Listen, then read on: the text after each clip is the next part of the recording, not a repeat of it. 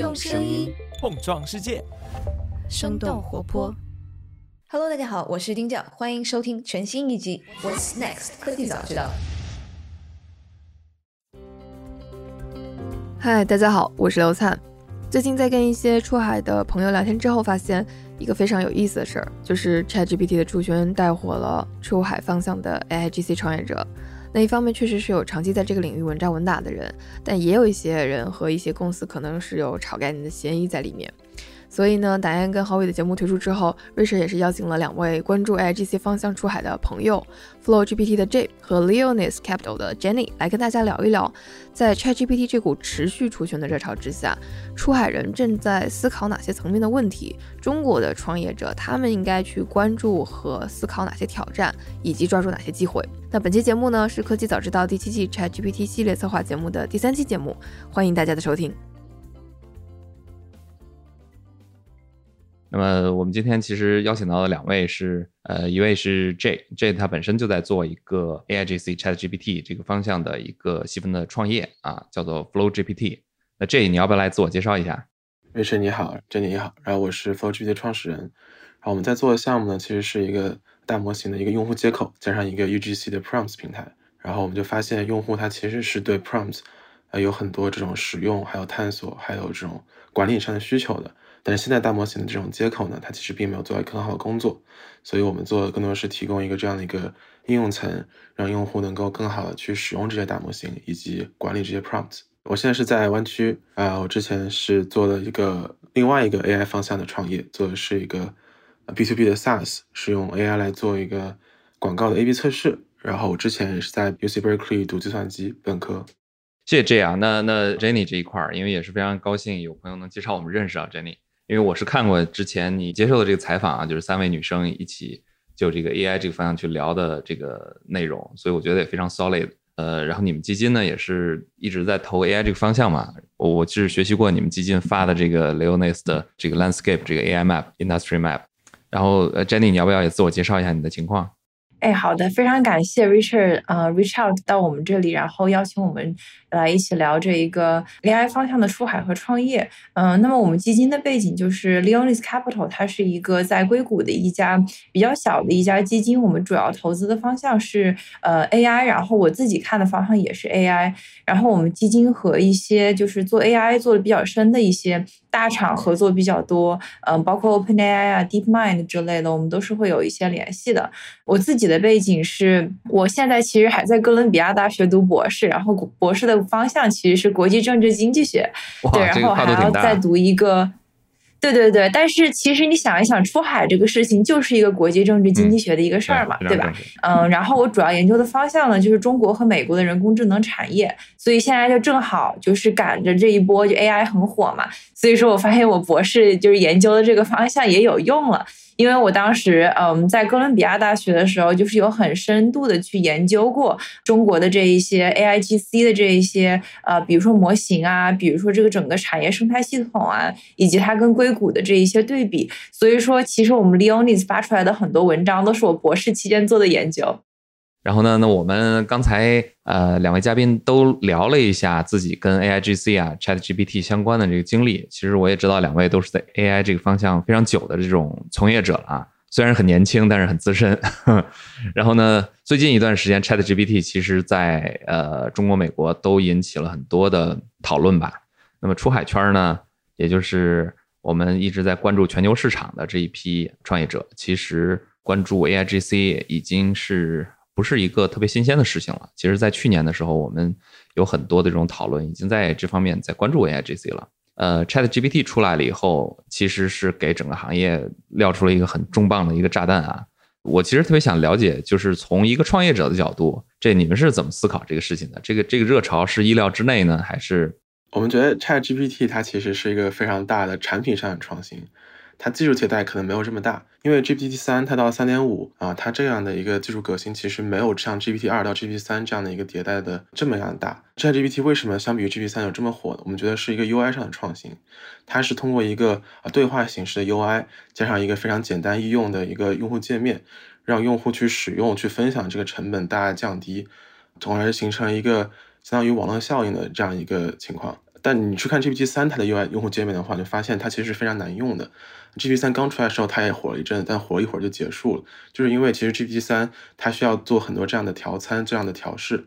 那 Jenny，你你是怎么看的？对，我觉得其实我是嗯认同 J 的这个说法的。我觉得就是呃，ChatGPT 它其实就是基于 GPT 三上面的一个，它是一个产品嘛，它比 GPT 三更容易使用。我觉得 ChatGPT 它比较厉害的一点就是它显示出来了 AI alignment，就是 AI 和人的这种。对齐价值对齐，这个其实可以产生很大的这样的一个商业化应用的呃一个利润吧，或者是它是一个很好的一个商业增长点。因为就是 OpenAI 的 AI Alignment Lead，嗯，Young Liky，他其实是呃就是他们的 AI Alignment 的负责人，其实是我们基金的一个顾问。然后我们之前有也有跟他有交流过。然后其实这个 ChatGPT 用的就是很多很大程度上就是他们这个组研发出来的这种技术，就是使得这一个 AI。AI 能够和人的这种意志更加对齐，那么就是可能国内啊，包括。美国很多其他的公司，它一味着去追求这个模型要做大，要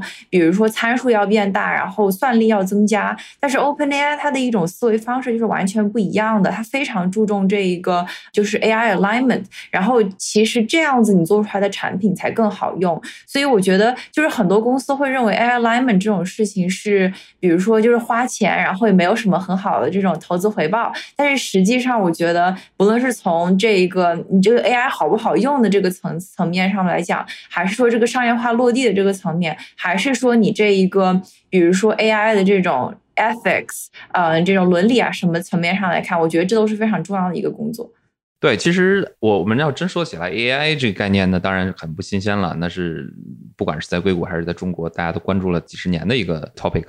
那么 Jenny，你们最早观察到这个 AIGC 的，不管是出海的机会，或者说是创业的机会啊，一的都可以。是什么时候啊？我个人的话，其实关注 AIGC 已经是从二零一九年就已经开始关注了，然后当时就有帮一些就是国内外的一些 AI 大厂做一些咨询，包括我自己的研究也研究这一个领域的这个产业，所以其实我我个人关注的挺久了。然后我们的这一个嗯基金的话，其实也关注 AIGC 很久了。我们之前嗯就有投资过，比如说像 Spline 这样的三 D 生成的公司，包括呃 Mutable AI 这样的这种 AI 代码生。生成的公司，还有包括最近我们有投几家，就是做这种呃，就是开发者工具相关的这些公司，能够让呃开发者更加便利的使用 AIGC 的大模型。其实我们就是关注的有挺久，嗯，然后其实我我们就是也是感到很幸运啊，就是我们关注的这个点现在成为了一个投资的热点。这你是什么时候开始？关注到这个方面的这个创业机会呢？我我知道你学的这个专业可能主要也是 AI 的这个方向啊，可能确实学的也比较久了。那那创业这块是怎么时候切入的？我其实从二零一七年就开始啊关注 AI GC 方面做项目做研究。我当时做其实那个时候大模型还没有出现，那时候用来生成图像还是 Gen 呃 GAN，就那种对抗式的生成模型。当时它那个 GAN 它能只能做到。把一个照片的它的这个 style 转换成一个另外一种油画的 style，比如说我把一个照片变成一个梵高的画像的那种作品。然后我后面关注到 AI 这些的创业的机会呢，主要是还是留存在就是传统的，不能说传统 AI，就是神经网络的视觉上面的 AI，更多是用 AI 来帮助企业做一些 decision making 的 process。比如说你可以用 AI，你可以用 AI 根据一些独特的数据集训练一些模型。然后用这些模型帮助企业做一些预测，然后这些企业就可以根据这些预预测啊做一些帮助他们决定，然后能提高营收、降本增效一个事儿。比如说我之前做的其实就是一个用一些视觉上的模型帮助企业来呃预测它哪个广告会有更好的效果、更高的转化率。但我觉得呃生成式模型的这一波其实是更多起到了一个增销的作用，就是它可以让。呃，大家去生成这种内容的成本，同样的人可以生成更多的内容，而且我觉得就是大模型这个生成的上的模型，它不只是为企业服务的，我觉得它非常有潜力是为 consumer 这种 C 端用户来服务的，因为大模型的这一个呃，相比于之前的神经网络，它的这个使用的易用性，就现在就基本上你用自然语言就可以跟大模型进行交互，它缺的只是那个中间层。我们觉得中间层有两部分。第一个是你一个 UI，因为大模型它到头来，它说到底还就是一个 API，用户是没办法直接和 API 进行交互的啊，所以会有一些那种应用层需要搭一个基于一类用户体验的这样的一个 UI，能让它更好的和大模型进行交互。第二个其实就是呃 prompt，这个 prompt 什么东西呢？prompt 其实就是你在和大模型进行交互的时候，你问的这个问题。比如说你在和 ChatGPT 的时候，你想让它帮你生成一篇。文章，你就跟他说啊，你帮我写一篇文章，这个文章有上面要要满足下面这些要求，这就是 prompt。我们现在观察到很多市面上很多这种垂直的基于 A I G C 的这样的应用层，它其实就是做这两个事儿，他们设计了一个符合用户体验的这样的一个 U I，在自己设计的一些这些 prompts，把它分装成一个产品，让用户可以非常快捷的呃不用去思考的用到这样的一个大模型的这样的一个能力。现在就是你讲的这 prompt 这一块，其实是蛮有意思的一块儿。就是大家有的人会觉得，以前可能我们是一个 A P P 导向的一个创业的时代，我们现在可能下一个时代可能是一个 prompt 导向的一个这个创业时代啊。就是从这个 software 到 A P P 再到 prompt，我不知道会不会未来会有这样子的情况，是说 prompt 是一个足够承载一个公司这么样的一个创业呢，还是可能现在是一个比较小的一个初级的一个尝试？我更看好的其实是那些已经非常成熟的产品，然后来增加一个新功能，是基于 A I G C 的。比如说我我知道 Unity 它自己是其实本质上是一个游戏引擎，他们就在准备加新功能，来用 A I 自动生成一些游戏的模型，形成这样的一个生态啊。我觉得这种 prompt 支撑起一个大产品里面的一个功能，这方面我是我觉得非常看好，非常有潜力。但是我个人觉得，一些单纯靠 prompt，然后也没有独特的这种 foundation 的 model，没有独特的数据的这些产品，其实是很快就会消失掉的。有一个非常好的例子，其实是 Jasper，Jasper AI，他们其实是一个呃帮助营销行业的这种从业人士来快速的生成一些营销文案的一个公司。但是其实你去看。他们的提供这么几个使用场景，比如说能够自动帮你写一些博客的呃文案标题，自动写一些广告文章的呃这种标题，其实都是它本质上都是一个 prompt。它的做法就是他们自己有一些，比如说专门的人员去设计这些 prompt 来测试这个 prompt，直到这个 prompt 能够生成一个好的效果，再把这个 prompt 藏在他们搭的这个 UI 下面。再让他们的这个用户呢，去自己根据这个 UI 放一些自己的信息进去，然后再在后台把这个自己的信息和这个 prompt，呃融合起来，再发给 GPT 的 service，然后再再给到用户一个呃结果。它其实提供的价值是他们自己搭的这个 UI 和这个精心设计的 prompt 的这个信息差上。但是你认为这个信息差在在未来是很有可能会被弥合的？我觉得这个信息差很是已经在消失的。Jasper 他们自己的成本。啊，他们用 G P 三的 API 去生成一千个 character 的成本是两美分，但是他们收取他们用户的费用是每一千个字儿是二十美分，它是一个十倍的溢价。对于用户来说，这是其实非常非常不合理的。所以当 Chat GPT 出来之后，大家发现有一个呃没有那么好用 UI，但是可以用的 UI，同时他们发现自己有能力去创建一些这样的 prompt，或者说去。现在在互联网上找一些 prompt 后 Jasper 的份额其实已经被抢走了很多了。为此事，Jasper CEO 还特意发了一个 Twitter，在问 OpenAI 的 CEO Sam 为什么要抢我的顾客。这样我觉得非常非常有意思。对，当时闹出了很多 drama。所以我们觉得，就是当用户慢慢意识到，呃，这个 prompt，呃，和 UI 的重要性之后，他们意识到自己可以去做 prompt，他们会选择一个成本更低的方式。OK，那那我把这个话题切到 Jenny 这边来，因为 Jenny 你们。我看过这个刘 onis 的这个 map 啊，你们也做的非常 solid 的，就是很多细分的 industry，其实你们都看到。你会觉得未来的呃 ChatGPT 或者是 AIGC whatever，如果大家再往前走的话，会以什么样的这种产品形式居多呢？尤其是呃应对于像中国的出海创业者。对我先呃接着 J 刚才的那个观点，我先进行一点补充，然后再回答 Rich 这一个呃问题。然后我觉得就这个补充，它其实也能够一定程度上回答 Rich 的这个问题。嗯，我想补充的一点就是，大家就是说创业的话，创业公司会面临两种风险，对吧？一个是市场风险，另外是一个技术风险，就是 market risk 和这个 technology risk。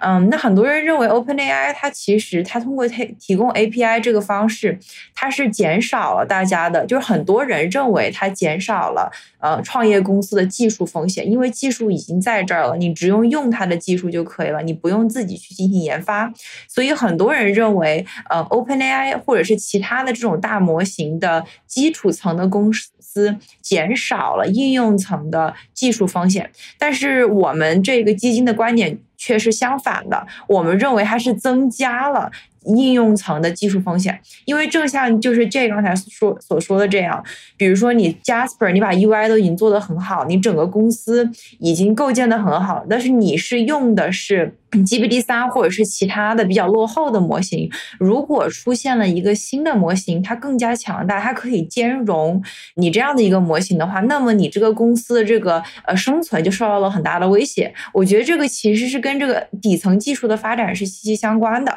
因为在以前的话，在这一个 predictive AI，就是这一种之前比如人脸识别啊、计算机视觉啊，这些都是我们所称为的这种预测性的这种 AI，它其实是属于你。可以去做的一个垂直领域做得很好，然后你需要很多垂直领域的这种数据去训练一个模型。但是大模型时代这个生成性的 AI，呃，generative AI，它的不同之处在于，你一个大模型虽然没有在垂直领域有很多数据，它却可以在你这个垂直应用的领域，嗯，表现得非常好。所以这个其实我觉得有两个，就是对于这种初创企业有两重威胁。第一是它减少了这个垂直领域的这个公司的这种。比较优势。那么第二个就是相当于说，你这个应用端的公司，你很难做出自己的这个防护墙，你很难做出一个 moat。嗯，这也就是我们在做投资的时候非常关注的一点。我们其实并不关注你到底是不是 AIGC 的公司，因为现在太容易做 AIGC 的公司了。就是你直接用 OpenAI 的这个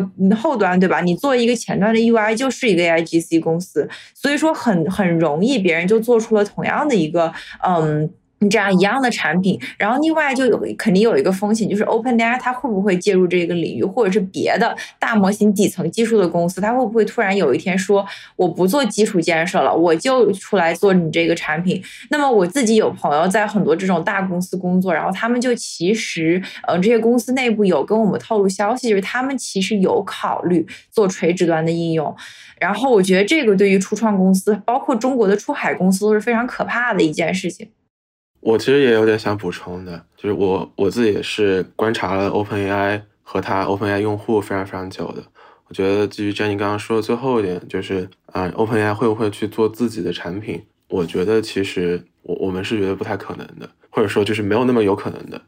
OpenAI 它现在的产品其实就是一个和大模型进行交互的一个 UI，它没有任何在使用 prompt 和管理 prompt 上有任何功能，包括它现在卖的那个 Pro version。其实，在卖的就是一个算力。如果你开了会员，你可以用更多的算力，可以用有更多的优先级去用这个大模型。它没有在提供任何产品上的这种额外的这种功能上的提供的价值。而且我之前还有一个非常有意思的新闻，是 OpenAI 他们在被微软投资之后，他们并没有去把他们的这个 ChatGPT 的产品做得更好，而他们雇佣了一千个 software 的 contractor 帮他们去做一些数据的 labeling，做一些他们主要的工作内容就是让他们写一些代码。然后在代码下面写了很多解释，就是在帮 OpenAI 做一个数据。这其实也证明了这些大模型公司他们的一个主要的核心价值，其实就在于他们的数据是什么样的。OpenAI 现在看起来有非常大的一个优势啊，其实是因为它有一个非常大的技术的这个框架，它的数据其实是网上所有的开源数据，它用它自己的技术框架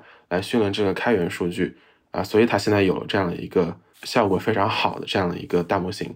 但是我觉得未来。随着这种框架变得开源，以及随着大模型训练的成本降低，其实任何人都可以去用网上所有这种数据去训练一个大模型。那这个时候开始拼的就是谁有那些谁有更多的独特数据啊，谁有更多别人没有的数据，能让这个大模型在某一个行业有更突出的能力的。其实 Jenny 刚刚说大模型能够以很少数据有一个特化能力，就是现在其实它能看起来能在各行各业都用上，比如说能在呃营销行业用上，能在教育行业用上，甚至能在法律行业用上，它其实是靠的是一个 prompt。这个 prompt 更多的是大模型的一个 input。如果用预测型 AI 来做类比的话，这个 prompt 它其实就是我放进去的这个输入。比如说我要预测一个图片是长什么样的，它我的输入就是一个图片，我的输出就是这个图片的分类的结果。那这个 prompt 大模型的输入其实就是这个 prompt，它输出的是这个 prompt 的内容，生成的内容。所以我想说的是，它只是一个输入，它并不是让这个大模型的里面的参数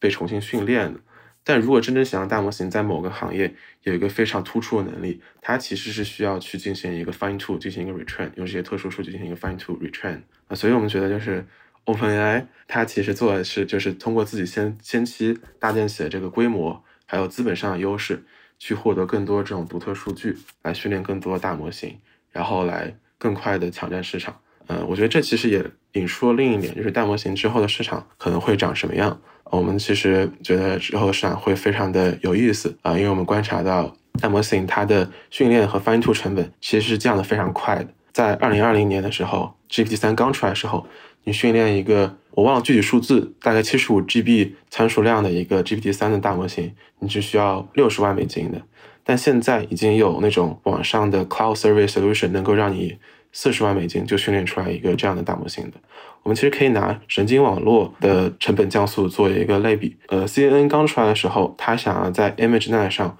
训练到一个百分之九十三的准确率，它是需要花一千多美金的。但是它现在它只需要花三美金。我觉得同样的事儿会发生在大模型上，它会到达一个所有的那种机构都能有这个资源、有这个资本去训练一个大模型的地步。但是只有那些有独特数据集的这些机构，它才能够去训练出来一个比较有竞争力的大模型，才能像 OpenAI CEO Sam 说的那样搭上数据飞轮。什么意思呢？就是说这些机构有一些独特的数据，它训练出来了一个。有竞争力的模型，这个有竞争力的模型帮他吸引了一些呃先期的用户，这些用户会给他这个大模型型一些反馈，而这个大模型公司就可以根据这些反馈来迭代这个模型，让它变得更好，形成一个正向循环。基于以上这几点，我们就觉得大模型之后市场其实会各行各业都会有自己大模型，然后他们都会想要去把这个大模型面向用户。这里呢，插播一条招聘信息：生动活泼是正在寻找优秀的小伙伴，包括商业播客内容策划、商业科技方向的节目监制，以及社会科学方向的节目监制。那另外，我们还有 BD 项目的执行助理，以及早咖啡的内容研究实习生，这些岗位在持续开放。如果你对播客行业感兴趣，并且想长期投身于此，欢迎你投递简历。那具体的岗位信息，你可以在本期的节目收 notes 中查看。当然，你也可以关注生动活泼微信公众号。了解详情。那本期的招聘启事播报完毕，现在一起回到节目中吧。其实我觉得 J 和 Jenny，你们刚才的这个讨论，其实背后有一个挺重要的一个逻辑啊，就是说，一个是说大家都会以什么样的这种形式去做，或者说刚开始会去尝试什么样的这种方式。那么还有一个维度呢，就是说我们到底应该去切什么样的？那么，我其实是想跟两位聊一聊这两个维度上面的观察，就是一个是你们会觉得下一个时间段更多的产品可能会诞生在什么样的这个层面，然后另外一个问题就是说，我们出海企业其实应该去关注什么样的层面。我们自己在做这一个市场地图 （market map） 的时候，我们其实觉得 A I G C 是有商三种不同的商业模式的。那么第一种就是底层的这种呃模型的基础建设层，比如说 Open A I 在做这个 Deep Mind，谷歌还有嗯像什么 Cohere、A I Twenty One，还有包括 Anthropic，他们其实都在做这样的一个底层的基础建设。那么这是第一个，第二种呢，就是它是应用端，应用端 application 这一个，包括 Jasper 这样的公司，他们都是应用端的一个公司。那么第三种就是相关企业，我们最近投了一个公司，它也是正在 YC 里面做孵化的一个公司，叫 Ivy，然后他们做的就是嗯，能够让你。不同的 AI 的框架之间可以有一个这样的翻译，比如说你如果自己在用，比如说 PyTorch 啊，但是你这个呃 DeepMind 出了一个模型，它是在 JAX 上面，那你就很容易把 JAX 的模型放到你的 PyTorch 上面去去跑一遍，这样子的话，你就不用中间进行这样的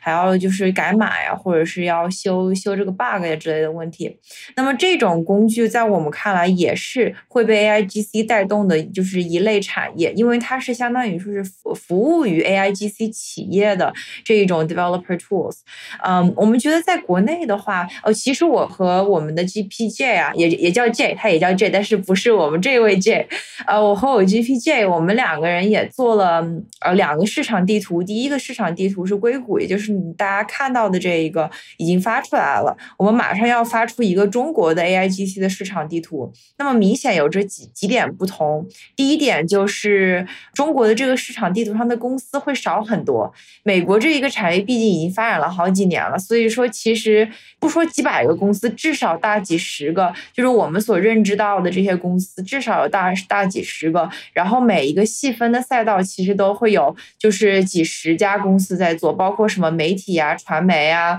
嗯，这一种。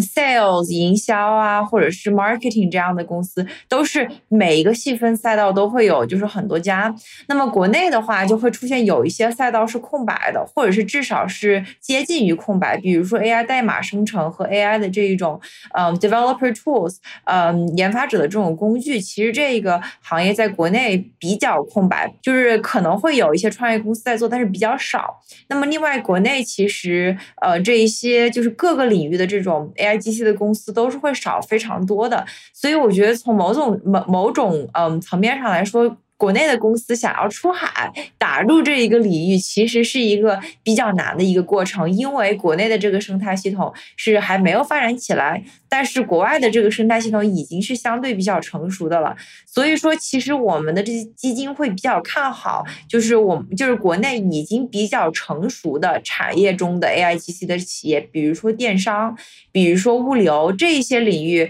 就是中国已经做的比较靠前了，那么它这样的公司出海会有竞争力。那么如果这一个领域国外已经很成熟，但是国内还非常不成熟的话，那么我们觉得就是他想要出海其实是难上加难的。你有没有关注到，就是今年的这个做 AIGC 这个方向的出海的投资人和创业者是不是数量有增加呀？嗯，对，我们其实最近有跟很多国内的朋友聊，或者是想要做出海的这些朋友聊。呃，我们觉得非常有意思的一个现象，就是很多人他们的公司一直都是 AI 公司嘛，但是现在突然 AIGC 这个概念火了，所以说就把自己的公司也套上一个 AIGC 的这么一个头衔，对吧？然后有很多基金，我们也是看到本来就投了一些 AI 的公司，然后现在就把很多自己以前的 AI 公司都重新的就是归类，说啊这就是 AIGC 的公司。所以说，我觉得其实我们就在干这事儿。对对对，我们基金其实可能也干了这事儿。对，就很多基金都在做这事儿。然后我们觉得，其实 AIGC 这个概念很有意思，但是最最最最重要的其实还是产品。我们现在其实比较担心的就是很多投资人和创业者。太过于关注 AIGC 这个概念了，然后把整个产品、把整个公司，包括自己整个投资的理念理念都放在了 AIGC 上面。我们觉得这个其实是就像当年 Web3 或者是 Crypto 这样，就是你如果是就是套一个概念的话，很容易就被割韭菜。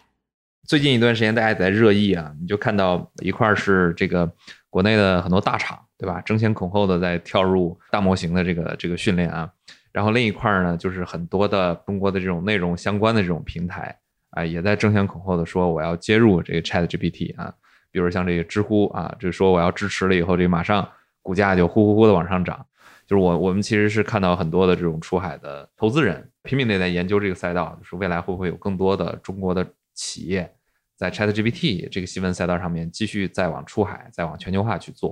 所以这个也是一个蛮有意思的一个现象。然后这。这你本身也是做这个方向的，那么严格意义上来说，你你们直接就是一个全球化的一个公司啊，呃，诞生在硅谷，这个趋势，你觉得身边有很多这样子的朋友们在做这方面的创业吗？如果你你给其他的出海企业做这个方向的出海企业，呃，一些建议啊，就是我们刚才讲的，你你应该去做什么，怎么样去扬长避短，你会说一些什么呢？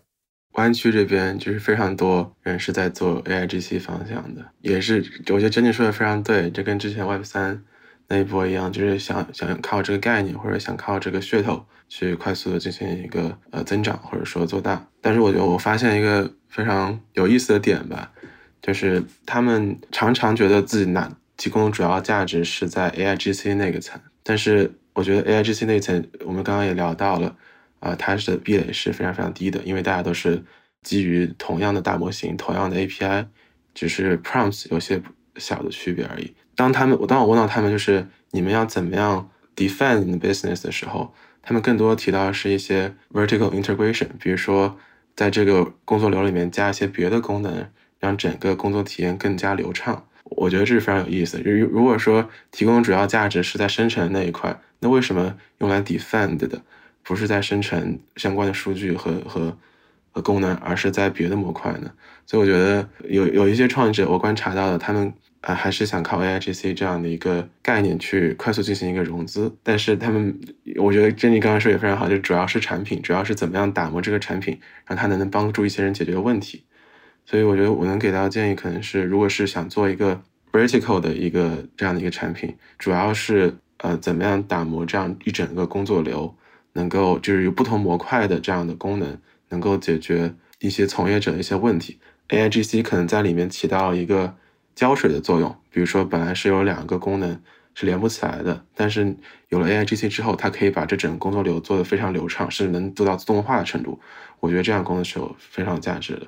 其次，只靠 prompt 信息差这些公司可能会消失。但是我觉得，我现在看到很多那种自己去训练这种大模型，然后自己做产品的一些公司，比如说 CKAI，我觉得他们这些公司之后也是会存在的。只要你有独特的数据，你的大模型跟别人不是一样的，那你提供的产品就是有这样一个 defensibility。然后你现在有一个早期的优势的话，你也可以快速积累这样用户的反馈，来搭上这个数据飞轮。其实这方面的这种。规模效应还是非常高的。最后，我们还要有一个非常现实的一个话题啊，就是我们经常要讲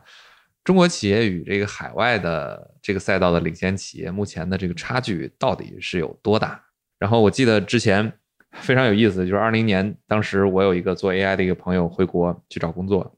当时找工作的那个大企业啊，就是哪一家企业就不说了，那个面试官呢非常有意思。问他说：“说你们平时做研究的时候用的什么样的大模型？”我我这个朋友呢，因为他是面试嘛，所以他就说：“那我就找一个特别新的。”他找了一个业界可能去年年底的时候，可能学校才刚出来的一个模型，然后呢就告诉这个面试官了，就跟这个面试官说：“说这个我用的是这个模型。”其实他平时在这个工作中间根本用不到这么新的这种模型。结果这个面试官当时的第一反应就是说：“啊，那这个也是一个非常传统的模型了。你们还有没有什么更新的 可以跟我们分享分享？” 然后当时我这个朋友非常的震惊啊，就不管是 whatever 是是说这个这个 HR 是不懂呢，还是说是他是要希望能够了解一些更新的这种模型呢，还是怎么样的？所以当时给大家一个错觉，就是中国其实在 AI 方面很多方面其实做的非常先进啊，数据呢很多也不比美国差啊。但是在这一波 ChatGPT 出来以后，其实有很多的呃这种讨论都在讨论中国市场和美国市场诞生的这一些产品，它们之间的这种巨大的差距。所以其实我也挺好奇的，就是到底你们觉得这两块儿，就是刚才 Jenny 也聊到了，就是从生态丰富程度的这个角度上面来说，确实中国做 AIGC，呃，生态的这个丰富程度，公司企业的数量可能确实比美国要少。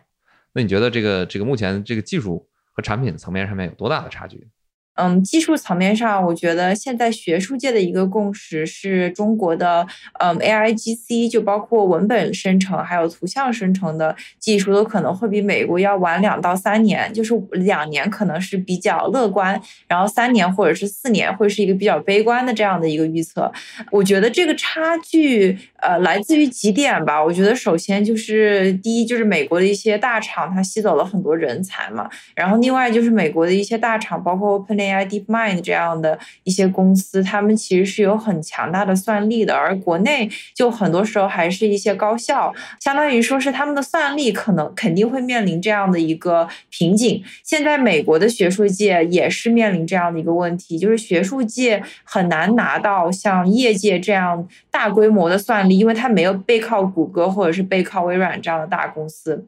那么再就是呃应用层的话，我觉得可能也是会比美国要落后两到三年的，我觉得这里的原因是，呃，因为以前是这一种。就是这种预测性的 AI 的这个时代，其实中国很多应用端都是走在了美国的前面。这个的原因其实很简单，因为在那个时代，嗯，你这一个技术和应用之间。它没有那么密切的联系，你这个应用可以走在这个，就是相当于说技术，比如可能美国更强，或者是中国更强，但是中国的应用端可以走在美国的前面。有一些是这一些，比如说数据啊，美国可能它会有更多的这种数据的这样的一些法律法规啊，然后管的比较严一些，不让用，有有些应应用不让做。那中国可能就是就大家管的松一些，然后这个应用端也走在走在前面。然后另外就是中国在这个计算机视觉上。面技术其实也是呃世界领先的。这又是为什么？就是在之前的那个时代，中国的应用端其实不弱于美国，但是在现在一个生成式的 AI 的这个年代，嗯，中国它落后于美国的一个原因，其实主要是你这个技术和应用的结合更加密切了。就是我自己的研究当中也会明显的感觉到，你的技术走在走到哪儿去，你的这个应用就可以走到哪儿去。比如说你现在有了这个 ChatGPT，ChatGPT 之前只有 GPT 三的时候。时候你就没有办法有 Chat GPT 这样的一些创业公司，就没有办法，比如说有一个很好的 AI chatbot，嗯，或者是没有办法有很好的这种 AI，呃，生成很长段的故事，或者是多种多样的应用，包括帮你去写这种文案呢之类的。那么 GPT 三它的这一种能力就仅限于我可以帮你改你的文案，但是你得自己写。那么就是，其实就是未来的话，这一个 A I G C 领域，我我自己的感觉是，我自己的判断是，你这一个 A I 的底层技术会跟应用结合的越来越密切。所以说，中国的企业就整个生态，它想要跟美国就是能够平起平坐吧，我觉得其实还是要在技术端下功夫的。这之前也有很多人问我，为什么国内没有类似的呃这样的大模型？因为国内其实也有一些公司。在花很多钱去做这方面的事儿，但是它没有什么起效。然后我也去做了很多调研，也发现还是就是确实技术上存在很大一个 gap。OpenAI 其实是一个跨时代的公司，就他们当时决定去做 GPT 这一些大模型的时候，其实并没有在乎它的商业价值，因为如果去做去在乎商业价值的话，他就根本就不会继续研究下去。他在训练 GPT 一到三的。这五年里面，其实花了有点近近亿美金这样非常大的资本，只是去为为了完成一个 OpenAI 他们的一个愿景，而并不是一个商业价值。但其实现在它商业价值也是已经被证明了，所以我觉得确实是还是存在非常大的差距离国内。我觉得最后一点点时间，其实我想再细化一些。其实我们过去讲这个出海，中国出海其实做的最多的，无非就是像游戏啊、工具啊，然后跨境电商啊这一些。其实大家都非常好奇，ChatGPT 或者说是 AIGC 技术出来以后，到底会怎么样去改变这些赛道，他们未来的发展呢？其实这一块其实是一直整个行业想去研究啊，或者是寻找项目的一个一个挺有意思的一个路径啊。Jenny 能不能给我们分享一些对于刚才这几个，或者说是其他你一些关注到的这个中国出海的赛道啊？呃，ChatGPT 会怎么样去去 reframe 他们呢？我们自己的一个观点就是，中国有一些领域上面有传统的优势，比如说有这种 supply chain 这种运输啊这些行业，包括制造行业，还有就是电商这些行业，中国有传统优势的行业，其实在出海的时候还是会有保持这样的传统的优势。我觉得很多人就是被就是 ChatGPT 啊，或者是 AIGC 这个概念给就是打的比较昏迷，或者是对觉得就是呃这个概念非常的。就 distracting，大家就会把太多的精力放在这个概念上面去了，去想这个概念它到底会怎么影响整个出海。就是我们的判断是，其实出海做的比较成功的中国企业，其实还是那一些类型的中国企业。我觉得就是在这一个 deep tech，就是深科技方面，包括就是做模型的这一种基础建设这一层，其实中国公司是很难跟就是美国本地的这些公司有这样的一个竞争的，特别是在做出海的过程当中。因为一个是就是吸引人才啊，包括你能不能够在海外组建这个团队啊，其实都是非常非常困难的。所以说，我们的判断还是就是以前做什么好，其实在就是 AIGC 这个领域，还是就是这些领域还是中国企业会有优势的领域。你觉得有没有什么一些比较新的场景可能会诞生 AIGC 相关的这种产品或者是出海产品？嗯，我们之前是有了解过一家做这种为电商做这种 AI 短视频生成的这个公司，然后我们觉得他们的商业模式做的非常的有意思，而且他们就是 traction 也做的非常好，不论是呃主要是国内的 traction 做的非常好，然后他们现在可能想要进入海外的市场，那我们觉得这个就可能是正好是结合了国内的这样的一个呃比较优势，以及就是海外的市场更大嘛，所以说我觉得这种是会非常。有竞争力的这样的一种呃出海企业，TikTok 生态，嗯，对，就是有一点类似。OK，那么 J，你你你对于这个，因为我知道你们平台上面的这个 prompt 其实是五花八门啊，什么都有啊，这么多的 prompt，它会对于哪一些细分的这种出海赛道会造成比较大的变化？首先，我对中国国内的出海企业的在这几个传统行业上了解还是比较少。但是我观察到的，大家在使用这些大模型的使用场景上来说呢，我觉得首先大家和大模型的这种交流的方式会变得越来越复杂。呃，不论是 prompt 本身的复杂度，还是 prompt 加大模型搭建起来这种工作流上，它本身都会变得越来越复杂。比如说，我记得之前有个非常有意思的新闻啊，就是有一个北美的一个软件工程师。他是自己是用 Mid Journey 和 Chat GPT 一起协作，在三十分钟内生成了一本儿童的这样的故事书，然后在亚马逊上去贩卖。我觉得这其实是一个非常有有意思并且非常前卫的一个使用场景。我就觉得随着各种各样的大模型，它自己特化能力有有着自己特化能力的大模型在出现呢，这样比较复杂的呃工作流会变得越来越多。大家会去探索怎么样用不同的 prompt 加不同的大模型之间达成一个协作，来完成更越来越复杂的任务，生成越来越多维度的内容。其实我觉得这种分装好的产品，无论是用大模型自动生成短视频，还是用大模型自动生成一些营销文案，它其实是他们团队自己设计的工作流。比如说，我要用这个大模型先生成一个这个短视频的大纲，再用下一个大模型根据这个大纲生成一些这种呃分镜。或者说，我再有一个大模型，根据这些分镜生成最终短视频，甚至还有个大模型来生成这方面的脚本，再把脚本转成一些声音，然后最终再把它结合起来变成一个短视频。但我觉得这个工作流它并不一定是需要企业或者说平台去来生成的，更 make sense 的应该是让呃这些从业者、用户自己去去探索这个工作流应该怎么搭建，这些 prompt 应该怎么样创建，大家一起去迭代这样的一个工作流。能够让这个大模型的效果发挥到最好。我的理解就是，Prompt 它不仅是可以去改善别的这些赛道，它其实自己也可以成为一个赛道。做做 coding 的朋友们现在可以去研究这个 编 Prompt 的语言了。对，其实 其实我一直觉得 Prompt 和代码它的特性非常非常像，相同点就是代码是用一些非常有逻辑性的语言，让计算机去调用各种各样的数据，无论是存在服务器上的还是存在网络上这样数据。来进行一些呃操作，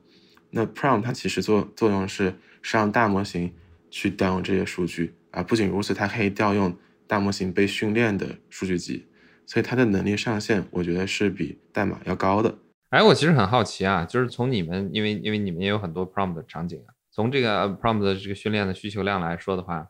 ，Chat GPT 需求量最大的这个场景是什么呀？就使用率最大的 prompt 其实是一些帮助学生写作业的一些场景。因为 ChatGPT 它本身就是非常非常新的产品嘛，那这些年轻人也更，他们也更偏向是这种早期使用者，他们其实对这种帮助自己干活的这种这种使用场景有非常非常大的需求。对，包括我自己的同学，还有我自己之前也会用 ChatGPT 帮我做一些事儿。对，这个其实也给大家一个思路，就是找一些年轻人可以用的 ChatGPT 的这种场景去做一些创业。那么，那么 Jenny，如如果说是二零二三年，说到你们，如果说是在 AIGC 这个赛道上面。去找一些项目，守株待兔一些项目，你最希望能找到什么方向的项目呢？我们其实更加的想要去找一些，就是做做它的服务的这样的一些项目，就是比如说 developer tools 开发者工具。然后这个原因其实是有两个，我们之前有提到过，一个是做这个应用端，你很难很难生成，呃，就是实现有自己的这样的一个防护墙，这个 mode 很难实现，因为你这个技术壁垒太低了。那么另外一个就是技术端，一个是太难。做技术了，然后另外就是就是技术端就是其实不是很赚钱，你做这个就是呃基础设施，你卖 API 其实就是卖的算力嘛。如果你没有背靠大厂的话，其实就很难很难生存，而且赚的钱也比较少。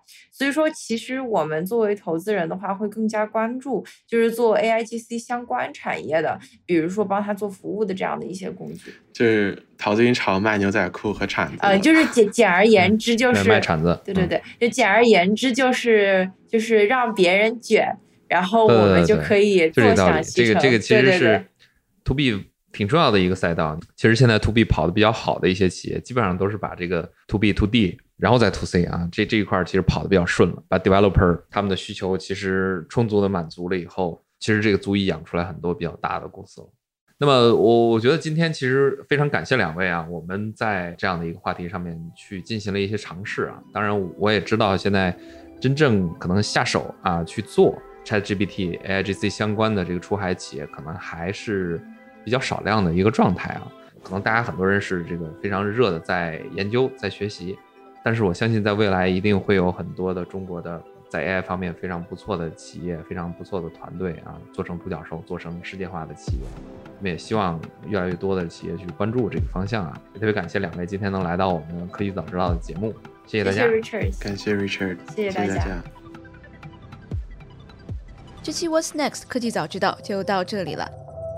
听完之后，如果你有任何的想法，欢迎在评论区里面给我们留言，我们每一条都会认真的看。如果你喜欢我们的节目，请记得给我们五星或者好评，分享给更多的朋友，也会对我们非常有帮助。你也可以单独写邮件给我，邮箱地址是听 t i n g at 声点 f m，我都会一一回复。那同时，公众号和微博也可以搜索“生动活泼”，声是声音的声。节目相关的更多信息会在公众号里出现，微博和公众号都会有不定期的福利给到大家。如果你想要跟我们更加紧密的讨论和分享，或者是想要认识和你一样有求知欲的新朋友，可以加入我们的微信群。进入听众群的方法是在公众号文章中扫码添加，或者是公众号后台回复“科技早知道”即可获取邀请码。期待你的加入，我们下期见。